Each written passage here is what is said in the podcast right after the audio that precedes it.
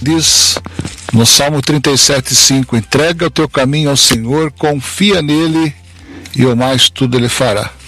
Nestes dias de pandemia, nestes dias de assolação que a terra tem enfrentado, guerras e rumores de guerras, coisas horríveis têm acontecido e nossos olhos nunca viram isso.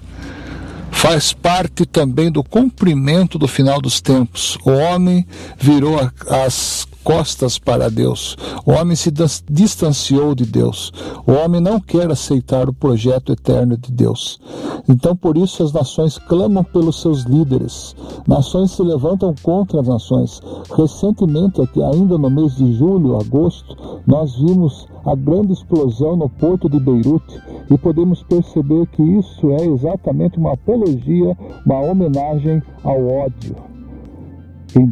Lança o teu cuidado ao Senhor, confia nele e tudo lhe fará. Não é momento de nós olharmos essas coisas e achar que está acabando também a humanidade para nós. Não é momento de nós olharmos para os lados e ficar desesperado. Saiba você, saibamos nós que existe um Deus que olha por nós, que zela por nós que está com as suas mãos estendidas sobre a nossa vida, sobre a nossa casa, sobre a nossa família.